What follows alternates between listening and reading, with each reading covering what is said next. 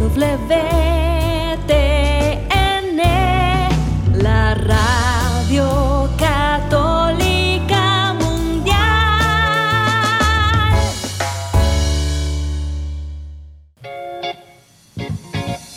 Desconéctate del mundo y conéctate con Dios.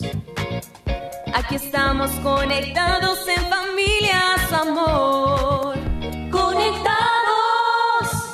Siendo luz para todos los hombres. Queridos hermanos de Radio Católica Mundial, qué alegría poder comenzar esta semana en su compañía aprendiendo temas de fe que nos ayuden y nutren el alma. Somos las hermanas comunicadoras eucarísticas del Padre Celestial. En esta semana los acompaña la hermana Ángela María. la hermana María Paz y desde el máster nos acompaña la hermana. María Victoria. Estamos transmitiendo desde Cali, Colombia, en los estudios de la Arquidiócesis de Cali, en este espacio radial de Conectados en familia. Siendo, Siendo luz para todos los hombres. Así es, hermana María Paz, y queremos también darle la bienvenida a todos aquellos que por primera vez se conectan hoy con nosotros. Estamos muy felices de poder iniciar este programa también de la mano de Dios. Por eso, como siempre, vamos a invocar al Padre Celestial que nos va a acompañar en este gran programa. Así que empecemos. Es hora de comenzar. Estamos conectados.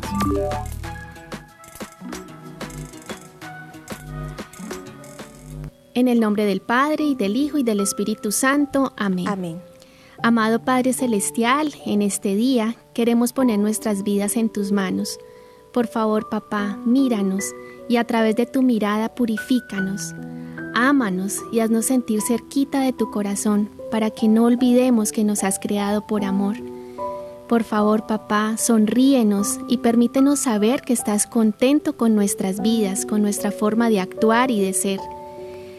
Guíanos para que no nos perdamos en el camino, ilumina cada una de nuestras decisiones. Sánanos porque tenemos un corazón herido y enfermo, pero tú eres el médico divino. Utilízanos para que podamos servirte más y mejor al servicio de tu reino aquí en la tierra. Y si llegamos a equivocarnos y a pecar, por favor corrígenos y condúcenos de nuevo por la senda del bien. María, hija predilecta del Padre. Ruega por nosotros. Amén. Tu batería está cargando. No te desconectes. Bueno, queridos hermanos, continuamos con esta bella temporada llamada Secretos de un hogar feliz y esta semana iniciamos con otro tema candente sobre la familia en el mundo actual. Recordemos que la semana pasada veníamos hablando sobre temas importantes para la defensa de la vida y esta semana vamos a ahondar en temas también importantes para la unidad familiar. Es que es un ataque y es un blanco fácil para el enemigo.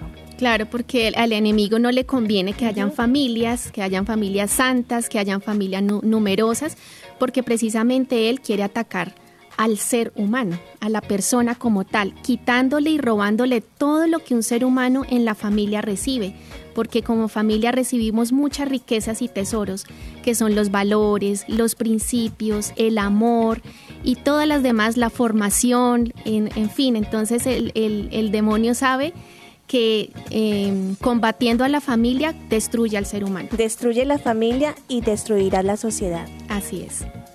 Bueno, querida hermana, en el día de hoy vamos a hablar, como les veníamos diciendo, un tema que ataca directamente el núcleo familiar y sorpresivamente este, este ataque ha ido en aumento en las últimas décadas porque vemos que se ve reflejado en la cantidad de divorcios que se han ido viendo en los últimos años. Por eso el tema que vamos a ahondar en el día de hoy es divorcio, separación o nulidad. Y antes de empezar eh, con nuestra frase de la espiritualidad que tenemos en el día de hoy, queremos recordar que pueden dejar sus inquietudes en nuestras redes sociales y seguirnos en ellas, en Facebook y YouTube como Comunicadoras Eucarísticas. Instagram arroba comunicadoras guion al piso CPC y también pueden llamar a nuestras líneas telefónicas. Qué rico que nos acompañen, que aporten, con sus, que nos den sus aportes, eh, sus inquietudes, sus testimonios. Las líneas están disponibles y abiertas para que participen. Fueran de Estados Unidos nos pueden llamar al 1 205 271 2976 y desde Estados Unidos al 866 398 6377. Así que anímense y llamen. Ahora sí vayamos con la frase del día.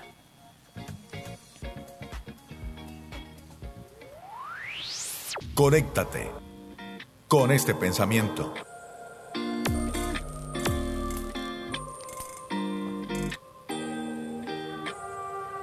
El demonio a los consagrados les consigue pareja y a los casados les causa el divorcio. Hay que ignorar la tentación, hay que ignorar esos pensamientos de ¿será esta mi vocación? ¿Será este mi llamado?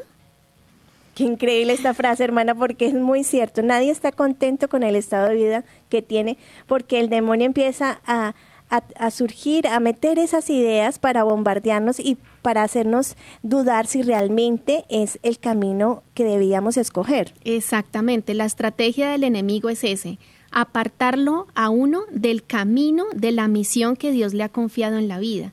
A los consagrados pues les propone que se retiren, que se casen, que mejor sean solteros, en fin. Y a los casados, no, pues vuélvanse eh, sacerdotes o monjitas o lo más fácil, sepárense, que es lo que está de moda, que es lo que es más fácil. Entonces la estrategia del enemigo siempre va a ser confundirnos, meternos interrogantes que son hasta eh, pues pensamientos que causan mucha ansiedad, desesperación y finalmente pues la división para destruir la familia y por ende destruir esas, esas semillas que van a ser los hijos. Y para que hayan matrimonios sólidos y que ayuden a la sociedad es de vital importancia eh, vivir noviazgos verdaderamente adecuados y verdaderos en el Señor, como lo hablábamos la semana pasada. Y recordaba en este momento una frase del de, padre fallecido Jorge Loring, un jesuita y gran teólogo, eh, que escribió un libro muy bueno que sirve, les recomiendo hermanos, un libro que sirve mucho para poder formarnos, se llama Para Salvarte. Y él narra en este libro que cuando se le acercaban pues matrimonios que vivían con grandes problemas, él siempre les preguntaba, bueno, ¿y cómo fue su noviazgo? Imagínese que siempre eh, llegaba al resultado de que esos noviazgos eh, fueron con descuidos morales y enormes lagunas en su preparación para el matrimonio. Mm. Entonces, si no hay un noviazgo estable, créanme hermanos que no va a haber un matrimonio sólido. Claro que sí. Y también hace unos días, también recordemos que comentábamos cómo varios psicólogos católicos han podido ir verificando la importancia de no tener relaciones sexuales antes del matrimonio, durante el noviazgo, porque pues la pasión eh, se desborda, ¿sí? Y cuando la pasión se desborda, se enseguece la mente. Y por eso ya, o sea, no nos importa con quién estamos, ni siquiera lo conocemos, ni siquiera conocemos lo que realmente nos debería llegar a importar, cómo es esa persona, qué valores tiene, qué principios tiene, esta mujer, qué virtudes tiene, cuál es la mujer con la que eh, yo quisiera formar esa familia, cuál es el hombre con el que quisiera formar esa familia, pero como la pasión eh, es desbordante, pues nubla el entendimiento y por eso el novio, novio, novio. Muy buen aporte, hermana Ángela. Y realmente es que yo creo que la raíz de todo este problema es que se nos ha olvidado que el matrimonio es para toda la vida. Y y a veces nos dejamos llevar más o por la apariencia física de la persona o por el éxito profesional que la otra persona tiene o que es compatible con, con mis ideas, ideologías, pero se nos olvida el conocimiento profundo de quién es esa persona, ¿no? De pronto también se nubla ese conocimiento también por eh, dejarse llevar por las pasiones, ¿sí? Por vivir un noviazgo eh, desenfrenado y no en Dios. ¿Y qué es lo que pasa? Que simplemente ahora la persona se casa con el pensamiento, bueno, pues si no funciona, pues me separo y vuelvo a rehacer mi vida. Y aquí es lo que mal empieza, hermanos, mal termina y es ahí donde, donde está la raíz de todas estas dificultades que estamos teniendo. Y eso se vuelve un círculo vicioso, ¿no? Porque entonces la persona se cansa de una relación sentimental, luego va con la otra, bueno, con la otra, con la otra, y se vuelve un círculo vicioso insaciable. Y eso es muy grave, hermanos, porque cuando hay una relación sentimental, eh, hay, una, hay un vínculo fuerte, hay un vínculo físico, hay un vínculo emocional, hay un vínculo espiritual. Entonces, cuando eh, vamos de relación en relación, eh, eso que dejé atrás, no es que lo haya dejado atrás, me lo traje consigo. Entonces es, es tremendo eh, la responsabilidad que tenemos para con nosotros mismos y con la pareja con la que estoy. Es que se crea un vínculo, ¿no? Un vínculo emocional con la otra persona porque se ha compartido o sea, una intimidad tan profunda y eso se va arrastrando. Y no solo eso, hermana, sino que pensaba en este momento que también las consecuencias de esas heridas emocionales que se reciben por una relación frustrada, o sea, se, también se va reflejando y proyectando en las futuras eh, relaciones que se tiene. Y por eso también no se logra como una estabilidad emocional y se salta de una relación a otra, ¿no? Lo que causa un gran problema, pues no solo a la persona, a nivel emocional y psicológica, sino también a los hijos de esas relaciones que pues que no han prosperado. Claro que sí, toda relación sentimental va a dejar siempre una huella y debemos procurar porque esas huellas sean sanas y santas y no huellas eh, de carne, de, de dolor, de, de, indignidad. Y pensando en eso, mm, bueno, a nivel emocional, el, lo terrible que es para una persona saber que eh, una relación no prosperó, pero más aún, más terrible aún, es ver esos hijos que no tienen esta estabilidad emocional que se necesita, no tienen, no crecen en un hogar donde está la figura de papá y mamá y se ven afectados sí o sí, porque por más que los papás quieran esforzarse para que eh, esta, esta, esta separación no afecte a sus hijos, siempre los va a impactar porque las consecuencias se van a ver. Y más aún cuando estos niños son pequeños porque en los primeros años es donde más se recibe eh, y se absorbe porque los niños son como unas esponjitas tanto el bien que tú les das como de pronto esas esos traumas y esas heridas que se prolongan en esta tierna infancia y en parte es por ello que en términos espirituales el matrimonio es para siempre, precisamente porque así se protege a cada miembro de la familia. Se protege al esposo, se protege a la esposa, se protegen a los hijos. Y es de vital importancia que tengamos conciencia clara al momento de elegir a esa persona, al momento de elegir ese futuro esposo o esa futura esposa, en el compromiso que se adquiere y en la necesidad de llegar al altar para pedir la bendición de Dios. Eso es lo más hermoso. Y qué bueno esto, hermana, porque siempre hay que preguntarle a Dios, ¿será esta la persona que tú tienes para mí? Porque muchas personas, eh, pues... Eh, eh, se divorcian y después le echan la culpa a Dios. O sea, ¿por qué tú permitiste que esta mujer fuera así? Y si nos ponemos a pensar, de pronto nunca le preguntases al Señor si esa era la persona, ¿no? Y realmente eh, esto es necesario porque muchos divorcios se dan justamente porque mm, como no se vivió un noviazgo adecuado, porque no se supo dar control a ese deseo, y pues escogió a una persona que no se conoce a fondo.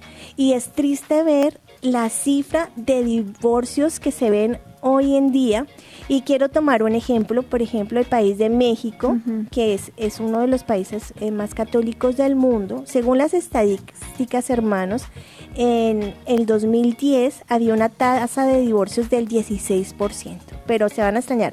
Hoy en día, para el, para el, perdón, para el 2021, esa tasa aumentó el 33%. Eso es una cosa impresionante, esta cifra. Claro que sí, o sea, todo se nos está duplicando, ¿cierto? ¿Por qué? Porque esto refleja simplemente que ya no nos soportamos, ya no nos aguantamos. Somos personas impacientes, personas que no hemos trabajado la virtud, personas que no hemos trabajado los valores humanos y los principios. Entonces, eh, lo que refleja esto es una sociedad eh, de consumo, ¿sí? Donde consumo entre comillas, a una persona y ya, hasta ahí. Es, la utilizo para lo que necesito y ya. Entonces estamos viendo que pues todas estas cifras siguen en aumento y que realmente ya no estamos preparados para la vida esponsal. Si no nos ponemos las pilas, vamos a quedar sin familias en la humanidad. Terrible. También pensaba en este momento la importancia de crear, o sea, de buscar noviazgos eh, y buscar esa persona eh, en el Señor, ¿no? Porque si la otra persona tiene mis mismas creencias, tiene los mismos valores, y, tiene el mismo concepto de que el matrimonio es para toda la vida, pues se puede luchar porque esa relación siga adelante, ¿no? Y en este momento, hermana Ángela, surge pues también una pregunta ante esas cifras que hemos mencionado y es de esos matrimonios eh, han sido por la iglesia, ¿no? Porque ahorita el matrimonio, la palabra matrimonio no se les llama solo al, al sacramento, sino también a, la unión civil, ¿no? Entonces vemos ahí también, eh, digámoslo así, un, un, problema porque si el matrimonio inicia con la bendición de Dios, pues es, es de ahí que de pronto no vaya a prosperar esa relación porque si no tiene como esas, esas bendiciones del cielo para iniciar ese hogar, para conformar ese hogar, pues el enemigo lo va a atacar y va a ser presa fácil para él, ¿no? Bueno, y surge también otra pregunta más, hermana María Paz. ¿Cuántos de esos casos precisamente son de nulidad matrimonial? ¿Sí? Habrá que sumergirnos un poco más en estos conceptos para comprender y verificar si es trampa del enemigo, tanta división o realmente cada vez nos estamos preparando menos para formar familia, ¿no? O sea, no todo es culpa del diablo. Exactamente. y también quería decir, hermanos, porque muchos preguntarán, pero entonces ante tanto problema, o sea, ¿cómo hacer si de pronto el matrimonio no, o sea, no se puede salvar? Porque, por ejemplo, digamos, eh, el caso de una mujer que es víctima de, violencia doméstica, o sea, ¿qué tiene que hacer? O sea, ¿se tiene que quedar con esa persona para toda la vida? O sea, no, ahí quiero decirles, hermanos, que la iglesia permite un justo distanciamiento en estos casos. Y es bueno decir distanciamiento, ¿no? Porque no es una nueva pareja, sino un distanciamiento prudente para discernir, para orar, para mirar, o sea, qué es lo que el Señor quiere y de pronto también para sanar esas heridas que se producen en, en, esas, en esas crisis matrimoniales que surgen, ¿no? Así que vamos a ver todo esto en la segunda parte del programa. Entonces digamos hoy, Padre, que todos seamos una sola familia. Para gloria tuya. Conéctate con nuestra iglesia. Con la realidad del mundo. Con nuestros hermanos, necesitados. Conéctate con verdadera caridad fraterna. Caridad fraterna. Estamos en Viviendo el Hoy. Conectados. Bueno, continuamos con nuestro Viviendo el Hoy y seguimos invitando a cada uno de nuestros hermanos a que participen eh, de este programa a través de las redes sociales y a través de nuestras líneas telefónicas. Nos pueden llamar desde Estados Unidos al 866-398-6377 y fuera de Estados Unidos al 205-271-2976. Ahora sí, hermana Ángela, eh, tenemos saludos en nuestras redes sociales, ¿cierto? Hermana Ángela, queremos saludar a todos aquellos que nos escriben a través de nuestras redes sociales, a través de radio, eh, a través de YouTube, a través de Facebook, ¿cierto? claro que sí. A todos ustedes les damos la bienvenida por si se acaban de conectar estamos en un tema muy interesante y es que estamos hablando del matrimonio, de la nulidad, del divorcio y poco a poco, a medida que vamos avanzando, vamos a ir aclarando todos estos conceptos y saber pues en, qué posición estamos. Bueno, y este queremos dar a conocer que en Colombia, en el día de ayer estuvimos de fiesta porque nuestra patrona en Colombia es la Virgen de Chinquinquira y esta es la historia que tenemos en nuestro viviendo el hoy. Claro que sí, hermana María Paz. Cada 9 de julio se celebra en Colombia la fiesta de Nuestra Señora del Rosario de Chiquinquirá, que también es conocida como la Virgen de Chiquinquirá. Ella es proclamada patrona de Colombia por el Papa Pío VII en 1829 y en esa ocasión el Papa le concedió a esta advocación mariana su propia fiesta litúrgica.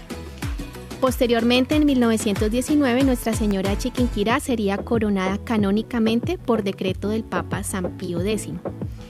El santuario de la patrona de Colombia, declarado basílica en 1927, que es preciosa, ojalá todos de conectados pudiesen tener la posibilidad de ir a conocer ese santuario que es hermoso. Em, es visitado cada año por miles de fieles, en especial durante los días cercanos a la fiesta central, o sea, todo este mes de julio allá Chiquinquira está repleto de gente. En el recinto se encuentra el lienzo original con la imagen de Nuestra Señora y hoy es custodiado devotamente por los hermanos dominicos. Eh, la imagen es muy particular, eh, es una pintura en donde aparece en el, en el centro eh, Nuestra Señora de Chiquinquirá, la Virgencita, eh, y al lado aparece eh, San, San Antonio de Padua y mm, ya les digo el otro santo.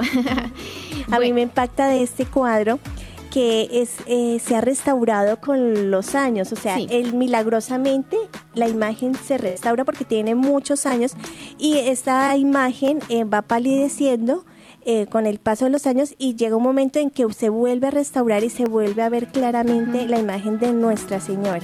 Es San Andrés, el otro que está a su lado. Y bueno, pues esta es una pintura de arte colonial eh, colombiano. Está pintada sobre una manta de algodón de más de un metro de longitud y está encuadrada en un marco adornado con el escudo nacional de Colombia. La Virgen María aparece vestida con una túnica de color rosado, está recubierta por un manto azul mientras que un velo blanco cubre su cabeza. Eh, bueno, pues esta, esta imagen y esta devoción para los colombianos es supremamente importante. Eh, también pues se conocen eh, muchos testimonios de, de, conversiones, de sanaciones y bueno pues queríamos compartirles a todos nuestros oyentes de Conectados que en, en la Virgen María podemos encontrar esa dulce y tierna madre que nos ampara, que nos protege y que en los diferentes países, culturas, aparecerá siempre con un traje distinto, pero será ella, la misma y siempre bienaventurada Virgen María. Nuestra Señora de Chinquinquira ruega por nosotros. Bueno, hermana Ángela, tenemos ahora sí, ah, vamos a mandar saludos a aquellos que están conectados con nosotros a través de nuestras redes sociales. Desde Facebook eh, podemos saludar a Liliana, a Nidia, a Edith, a Carla, a Erika, a Carmita, Juan Felipe, Ale, a Margarita, a Mari. Y a través de YouTube saludamos a Nini, a Blanca, a Yolanda, a Esther, en fin, a todos los, a Javier, a Araceli, a Josefina y a todos los que se conectan con nosotros a través de nuestras redes sociales, recibimos esas intenciones de oración y se las presentamos a nuestro Señor para que Él derrame gracias abundantes en sus vidas. Bueno, hasta aquí nuestro Viviendo el Hoy. Seguimos conectados, seguimos conectados. Bueno, seguimos conectados, avanzando en este tema del día de hoy, divorcio, separación o nulidad. Y yo creo que es hora de que hablemos de diferentes conceptos para que tengamos claro la diferencia entre lo uno y lo otro. Vamos a empezar con el término del divorcio. Bueno, si hablamos en términos que no son tan técnicos, podríamos decir que es el fracaso del matrimonio que se da por diversas razones en donde se asume una separación de la pareja. Y en este punto se tiene que decir, es decidir, o sea, la pareja tiene que decidir eh, quién tiene la custodia de los hijos, también tienen que hacer una división de los bienes materiales y económicos que se han adquirido a lo largo de la relación. Eh, eso lo estipula la ley y se tiene que compartir eh, otros temas de responsabilidad como en caso donde se ha adquirido alguna deuda. Así es, hermana. Y hablando en términos legales, ¿cierto? En términos jurídicos, en cada estado pues hay una institución jurídica quien es la que va a concluir la relación entre el marido y la mujer, ¿cierto?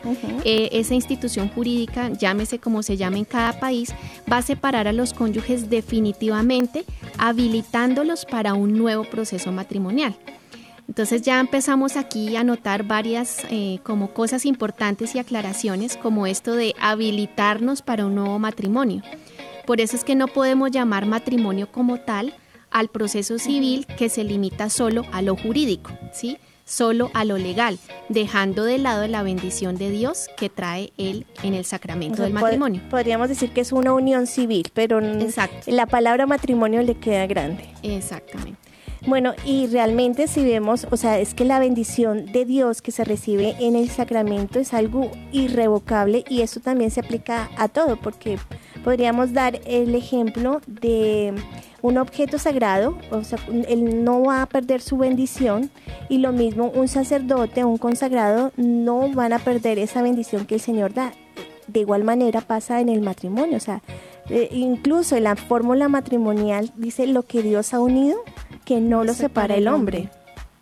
Asimismo, eh, una pareja que han ejercido pues su sacerdocio en el altar, siendo ministros, que eh, pedían hacer una alianza, pues ellos no van a perder esa bendición de Dios y ahí radica esa diferencia. O sea, con el término legal no va a haber bendición, sino es una unión meramente en trámites eh, legales, pero no está esa bendición del cielo.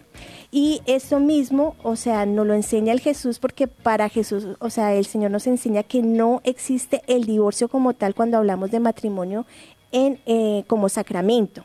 Y el mismo Jesús nos lo enseña en el Evangelio de San Mateo, en el capítulo 19, versículo 3 al 12. En cierta ocasión le preguntan al Señor y, y, él les contesta, Moisés les permitió divorciarse de una mujer debido a la dureza de corazón de ustedes pero al principio no era así. Por lo tanto, yo les digo, el que se divorcie de su mujer, a no ser en caso de unión ilegal y se casa con otra, comete adulterio. Mejor dicho, aquí el Señor nos regaña, ¿cierto? Porque el Señor exhorta.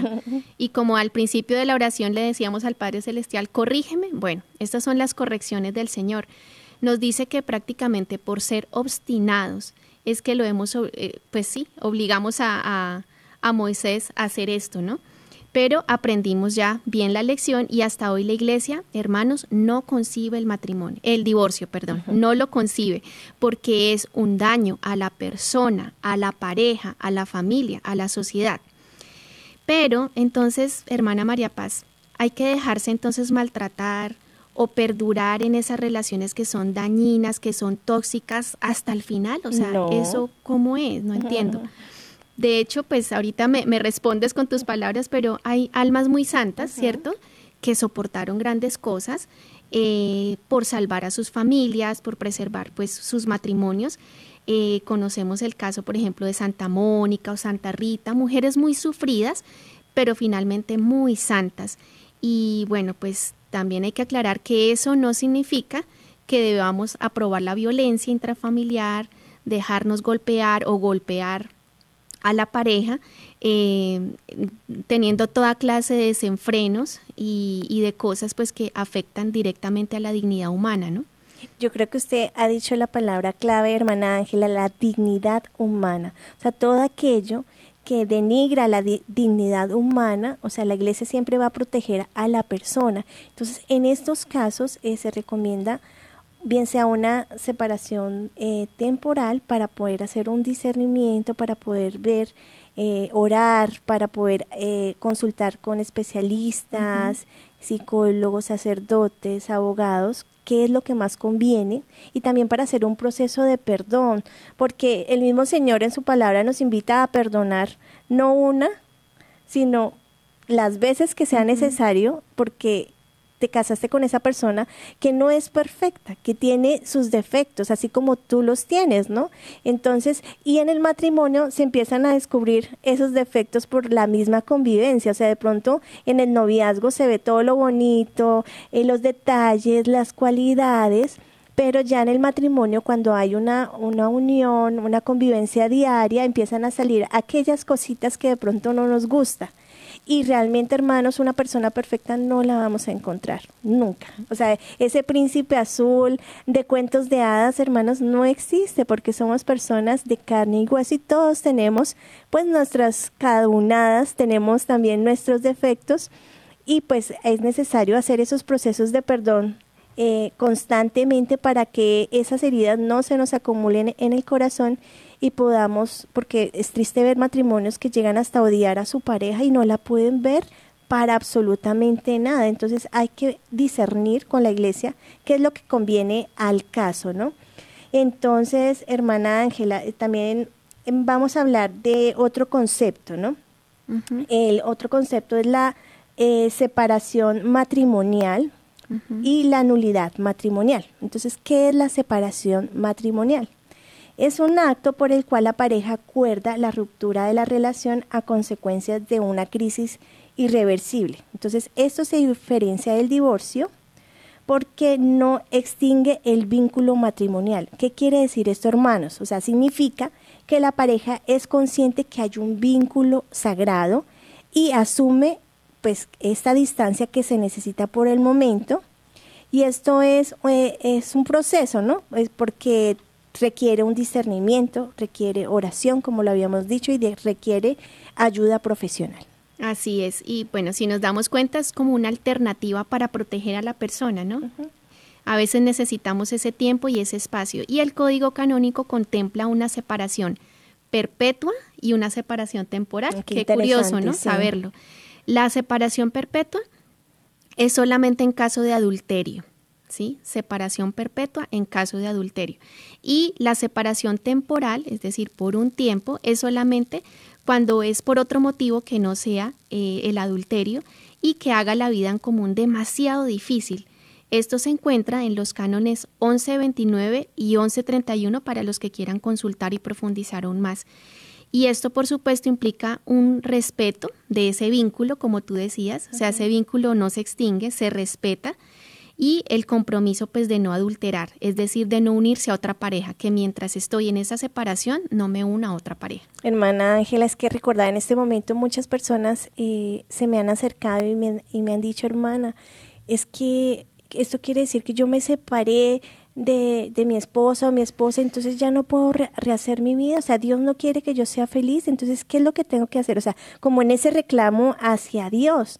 Entonces, es ahí donde, o sea, hay que pensar que ese proceso de noviazgo, o sea, que toma todo un discernimiento, toma tiempo, por eso es que se recomienda un tiempo, no, bueno, no tan prolongado porque hay noviazgos que duran hasta 10 años, mm. tampoco tanto, pero sí un tiempo en donde tú discernes si esta es la persona y en el, en el momento de tomar esa decisión, o sea, das el paso seguro de que esta es la persona, pero en, eh, cuando esa relación pues no prospera por diversas eh, dificultades, eh, tienes que pensar que, que ese vínculo sagrado no se puede cortar como lo habíamos hablado, y que Dios no es que no quiera que tú seas feliz, o sea, tú mismo escogiste tu la persona que, que, que, con la que querías compartir tu vida y tú mismo tomas la decisión de separarte y todo también en bien de los hijos, porque también para los hijos el, el, pasar de hogar en hogar también crea en ellos también una, una inestabilidad. emocional terrible. Entonces es simplemente consagrarle ese tiempo eh, al Señor eh, decirle, bueno, Señor, o sea, te dedico, o sea, mi vida a ti, o sea, no puedo estar con una pareja porque respeto ese vínculo matrimonial que no lo puede cortar el hombre, pero eh, me dedico de lleno a ti, me dedico de lleno a mis hijos, a mi hogar, para poder salir adelante. Así es, entonces, bueno, ya hemos visto lo que es el divorcio, eh, ya acabamos de pasar por lo que es la separación y aprendimos que hay una separación perpetua y una separación temporal. Y ahora vamos a entrarnos en la nulidad matrimonial. ¿Le parece, hermano? Sí. pues tomemos la definición que nos da el mismo Tribunal Eclesiástico de Bogotá sobre la nulidad. Dice que la nulidad matrimonial es la declaración pública dictada por los tribunales eclesiásticos tras un proceso judicial mediante la cual se declara que un matrimonio concreto nunca llegó a surgir por ausencia de algún requisito o elemento esencial necesario para su validez. La declaración de nulidad no anula un matrimonio válido, sino que reconoce que tal matrimonio nunca fue contraído válidamente. Es necesario, en consecuencia, distinguir claramente la nulidad matrimonial del divorcio. El divorcio disuelve el vínculo matrimonial, mientras que la declaración de nulidad declara que nunca existió realmente tal vínculo. Es importante, hermana, que retomemos unas ideas claras y elementales que nos enseña esta definición. Y eh, lo primero es que no es anular un matrimonio válido, sino que es declarar de manera pública que nunca fue válido porque faltó algún requisito o algún elemento esencial, o sea, es decir, nunca existió el matrimonio, así hubo una ceremonia, pero hubo algún requisito que lo hizo nulo.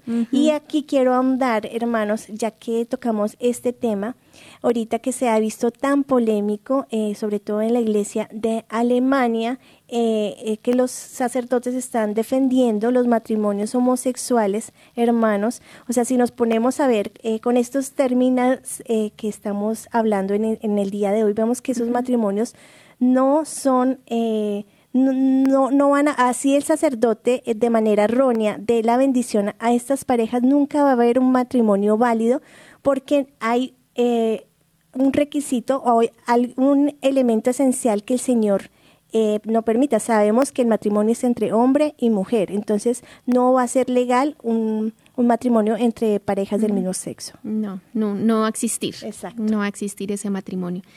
Y bueno, pues esta es la razón por la cual se hace un proceso, ¿cierto? En el caso de la nulidad, en el que comienza una investigación legal, es todo un proceso, y a la vez también una investigación religiosa, es decir, se, eh, se hace la legalidad del acto religioso. Nosotras como religiosas pues tenemos muchas veces la oportunidad de a veces eh, prestar servicio en los despachos parroquiales y a veces las parejas pues que van allá se disgustan mucho porque hay una serie de requisitos que se les pide para realizar el matrimonio, ¿cierto? Entonces eh, nos han discutido de que por qué hay que llevar la partida a bautismo, que por qué hay que llevar el, acta de bautismo actualizada, ¿sí? Entonces eh, todo eso hace parte también del matrimonio, pero también de los requisitos que te van a pedir en un momento de un caso de nulidad matrimonial. Y esto que usted ha hablado, hermana Ángela, es muy básico porque si vemos este documento sencillo, que es importantísimo, la partida del bautismo de cualquier persona, eh, tiene unas notas marginales y estos datos son relevantes. O sea, ahí en esa nota va a aparecer si ha sido confirmado, o sea, si tienes esa gracia que el Espíritu Santo te ha dado a través de la confirmación para cumplir esa misión de vida. Eh, en el caso, pues, para ser si tienes la capacidad para ser esposo o padre porque recibió la confirmación. Y el segundo eh, dato que tiene esta acta de bautismo actualizada es la nota matrimonial, es decir, ahí aparece si ya has contraído matrimonio, eh, si ya estás casado con una persona, porque también hay casos donde personas quieren, o sea, volverse a casar y de pronto no dicen nada que ya han tenido un, un matrimonio pasado y en este documento pues aparece realmente la verdad. Claro, es elemental este documento, hermanos, incluso para la confiabilidad de la misma persona con que se va a casar. Porque imaginémonos que los casan sin este documento, imaginémonos esto, y resulta que esa persona ya estaba casada, mm. ¿cierto? Pues automáticamente ese matrimonio quedó nulo, o sea que nunca fue válido, que nunca existió el vínculo. Bueno, interesante hermana estos temas, ¿no? Y hay que decir eh, públicamente que para, las, para que las parejas no sientan que pues que el matrimonio es muy engorroso, eh, es necesario pues o sea hacer una decisión de vida en donde se asume el rol que esto es hasta que la muerte los separe, ¿no? Por eso es que este proceso es delicado, este discernimiento se hace también de la mano de la iglesia porque no se pueden permitir eh, uniones de cualquier manera. Entonces vamos a meditar un poquito todo lo que hemos hablado porque es muy importante y quisiera invitarlos en este momento a una pausa musical para que digamos todos, Padre, que, todos, te conozcan y, te, amen.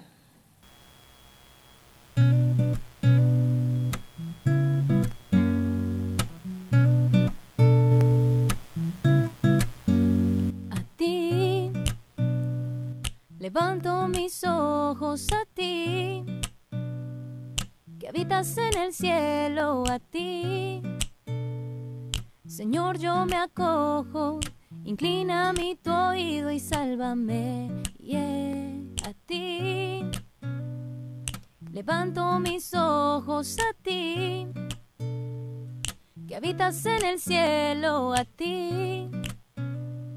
Señor, yo me acojo, inclina mi tu oído y sálvame. Tú que eres justo, líbrame y ponme a salvo. Sé mi refugio, la peña en que me amparo. Dios mío, líbrame de la mano perversa, del puño criminal, pues tú eres mi esperanza. Desde pequeña en ti puesto mi confianza. Llena estaba mi boca de tu alabanza. Me van faltando las fuerzas, no me abandones, no entregues mi vida a los cínicos perseguidores. Yeah, yeah, a ti. Levanto mis ojos a ti, que habitas en el cielo a ti. Señor, yo me acojo, inclina mi tu oído y sálvame. Yeah, a ti. Levanto mis ojos a ti, que habitas en el cielo a ti. Señor, yo me acojo, inclina mi tu oído y sálvame. Yo en cambio seguiré esperando, de rodillas hacia ti orando, corazón siempre en ti confiando, mi boca tu victoria irá cantando. Misericordia Señor, misericordia, no me abandones que narraré tu victoria, solo tú me levantarás de este abismo, te doy mi corazón porque sin ti ya no es lo mismo, es la esperanza la que me mantiene alegre. En medio de la prueba en que este fuego me queme, confío en que eres tú quien pelea mis batallas. Y aunque mi fe tambalece, tu amor no me falla a ti. Levanto mis ojos a ti, que habitas en el cielo a ti. Señor, yo me acojo, inclina mi tu oído y sálvame. Yeah, a ti. Levanto mis ojos a ti, que habitas en el cielo a ti. Señor, yo me acojo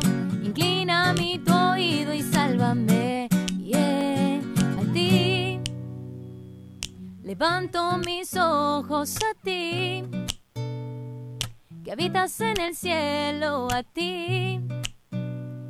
Señor, yo me acojo, inclina mi tu oído y sálvame, yeah, a ti. Levanto mis ojos a ti que habitas en el cielo a ti.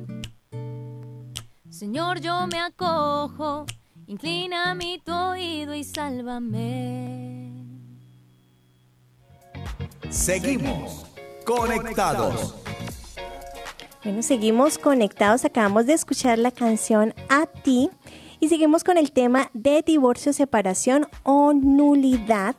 En este momento pues ya nos llegan algunas preguntas que surgen al respecto del tema y le pido a la hermana Victoria que nos acompaña también desde el máster que nos pueda ayudar a solucionarlas. Bueno, la primera pregunta es, ¿la falta de amor se puede considerar un requisito válido para la nulidad del matrimonio? No.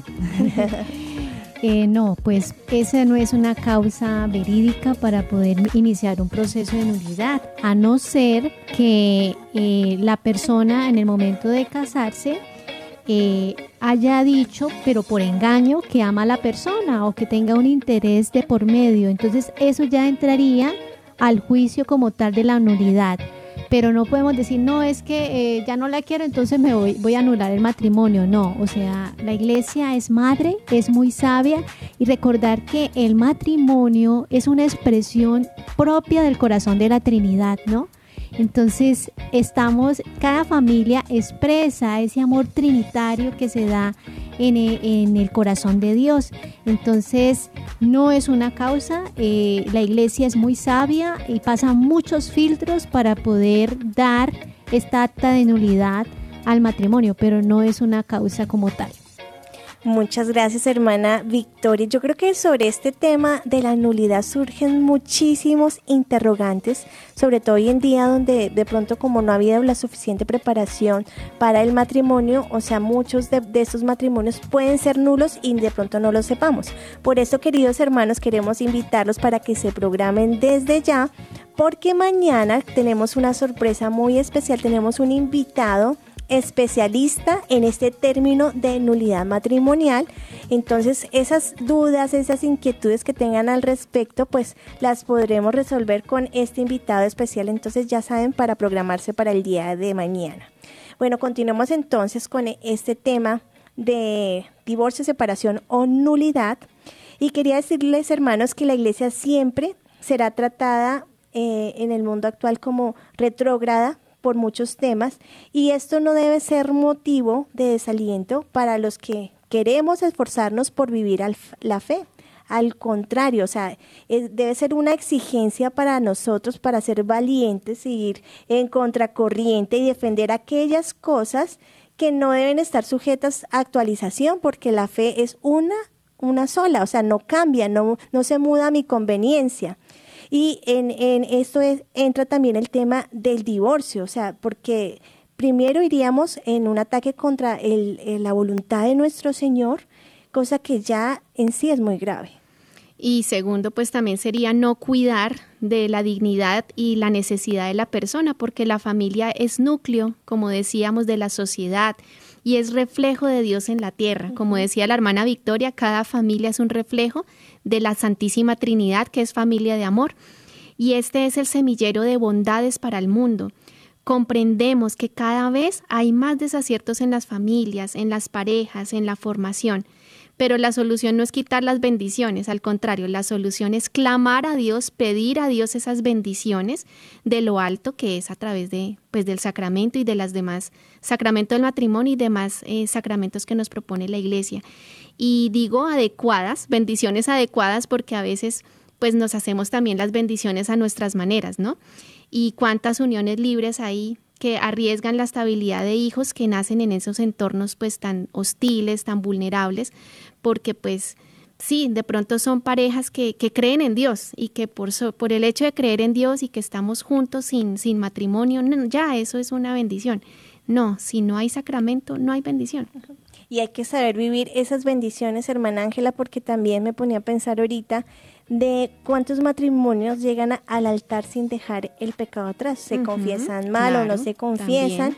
Incluso, o sea, la noche anterior han estado pecando, manchando su pureza con esas supuestas despedidas de solteros. Y realmente esto es como obligar a Dios a dar una bendición, pero siendo conscientes de que tienen como esa pasión por disfrute y no asumen ese compromiso realmente de que es Dios quien los va a acompañar para toda la vida en este sacramento del matrimonio.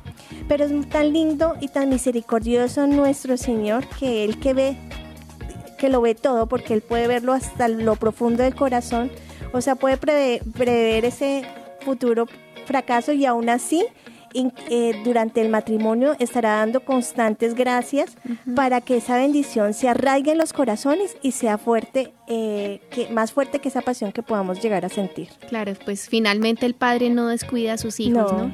Y nos sigue, nos sigue protegiendo y amando pese a nuestro pecado. Al respecto, el Santo Padre Benedicto XVI explicaba, hermana María Paz, en un discurso al Pontificio Consejo para la Familia, eh, que la institución familiar fundada sobre el matrimonio entre hombre y mujer es la ayuda más grande que se puede ofrecer a los niños. Ellos quieren ser amados por una madre y un padre que se aman y necesitan vivir, crecer y estar juntos con los dos padres, porque las figuras materna y paterna son complementarias en la educación de los hijos y en la construcción de sus personalidades y de su identidad qué importante eso. Y también él seguía insistiendo que es importante entonces que se haga todo lo posible para hacerlos crecer en una familia unida y estable. Para tal fin es necesario exhortar a los cónyuges a no perder nunca de vista las razones profundas y la sacramentalidad de su pacto conyugal y a reafirmarlo con la escucha de la palabra de Dios, la oración, el diálogo constante y el perdón mutuo. Yo creo que aquí nos da las claves para tener un matrimonio estable, o sea, es apunten. escucha de la palabra de Dios, la oración, diálogo constante, qué importante esto, y el perdón mutuo. No te acuestes con eh, un enojo hacia tu esposo, o sea, qué bueno que se puedan perdonar esos disgustos del día a día para no ir acumulando en el corazón tantas tantos disgustos y no hacer que ese enojo que en un inicio sea chiquito se vuelva una cosa enorme y difícil de manejar. Así que, hermanos, depende de nosotros hacer una renovación sincera y profunda de, las relaciones familiares y demostrarlo con hechos, no tanto con palabras, sino sobre todo con hechos. Demostrar que sí es posible, que sí, que sí es posible vivir juntos, que sí es posible formar familia, que sí es posible levantar un hogar, que sí es posible educar a los hijos aún en medio de este mundo tan oscuro en el que vivimos. Sí es posible, porque mientras eh, lo hagamos de corazón, lo hagamos bajo la bendición de Dios, el Espíritu Santo nos va a guiar. Él mismo va a ser el maestro y formador de ese hogar. Así que animamos a todos los laicos, a todos los grupos parroquiales, a todas las familias a que hagan un examen de conciencia de cómo está ese amor, esa unidad familiar y, retomar, retomar el camino del amor, del perdón, de la reconciliación qué importante también eh, orar por los matrimonios, ¿no? Porque también como son tan atacados por el enemigo, es importante que todos nos oramos a, orar por eh, los matrimonios para que puedan resolver sus dificultades, para que puedan dialogar, para que puedan discernir qué es aquello que de pronto pueda estar tambaleando la, la relación y realmente yo creo que si, si nos unimos a orar, qué bonito ver que de pronto luchemos para que no hayan divorcios, sino que haya una adecuada preparación para los noviazgos antes de ir al altar, o sea, que se sepa realmente conocer el alma de esa persona antes del cuerpo en el noviazgo y que realmente no se tenga miedo a la bendición de Dios, porque ese es otro tema que se da, o sea, ahorita eh, y muchos de los jóvenes que están en noviazgo ya no se quieren casar por miedo al compromiso, por miedo a precisamente a saber si esa es la persona adecuada para, para toda la vida y realmente se van a vivir en unión libre y sin saber, o sea, ese daño que se hacen no solo a ellos, sino a los hijos que surgen fruto de esas relaciones. Entonces, hay que orar por los matrimonios para que tengamos más paz en un futuro y para que la sociedad pueda crecer verdaderamente bajo el amparo de nuestro Señor Jesucristo. Así que queremos invitarlos a que sigamos en conectados en familia, pues mañana y pasado mañana vamos a seguir tocando estos temas. Vamos a tener unos invitados muy especiales que nos van a aclarar, que son profesionales en este tema, en este campo, que nos genera tanta inquietud hoy en día, ¿no? Bueno, yo quiero invitarlos en este momento a que hagamos una oración para que entreguemos lo que hemos hablado en el día de hoy, para que podamos entregarle nuestra vida al Señor, entregarle estos matrimonios que nos están escuchando a nuestro Padre Dios. Amado Jesús, tú que conoces los corazones, tú que sabes lo que hay en nuestro interior. Te pedimos y te entregamos todo lo que estamos sintiendo en este momento. Si de pronto Hemos sido hijos de hogares que se han destruido. Señor, yo te pido que pases sanando los corazones, las huellas del dolor que pudo haber experimentado nuestro corazón ante esta separación. También te pido por los matrimonios que están en crisis, Señor. Dales la luz, dales el discernimiento y sobre todo dales tu amor para entender que solo desde tu amor podemos amar a la otra persona y podemos perdonar. Amado Jesús, también te quiero pedir por los niños, los niños que eh, son afectados a través de estos divorcios. Dales la sanación de su alma, conserva su alma pura para que te puedan amar, para que puedan entender de pronto esos problemas que pueden tener papá y mamá y no quede una huella honda en sus corazones. Te entregamos, amado Padre Celestial, a todas las familias que nos escuchan, para que desde el corazón de nuestra Madre del Cielo puedan ser sanados, puedan ser liberados y protegidos. Los invito a decir todos, Padre Celestial, que podamos complacerte con una conducta cariñosa, que seamos colaboradores de Jesús cargando nuestra cruz de cada día y que comuniquemos tu luz, tu fuerza y tu amor por gracia del Espíritu Santo. Amén. Bueno, queridos hermanos, eh, se nos agotó el tiempo en el día de hoy. Estuvimos con ustedes las hermanas comunicadoras eucarísticas del Padre Celestial, transmitiendo desde los estudios de la Arquidiócesis de Cali. Recordemos que este espacio va de lunes a viernes a esta misma hora y que estamos hablando de temas de familia. Todos tenemos familia, así que todos estos temas nos sirven absolutamente a todos. Estuvimos en el día de hoy, la hermana Ángela María la hermana María Paz y la hermana Victoria que nos acompañó desde el máster. Nos vemos mañana con un nuevo programa y conéctese porque el programa de mañana va a estar buenísimo. Dios les bendiga enormemente. Hasta pronto. Hemos estado conectados con Dios. Tu batería ha sido recargada. Hasta el próximo programa. Conectados. Thank you.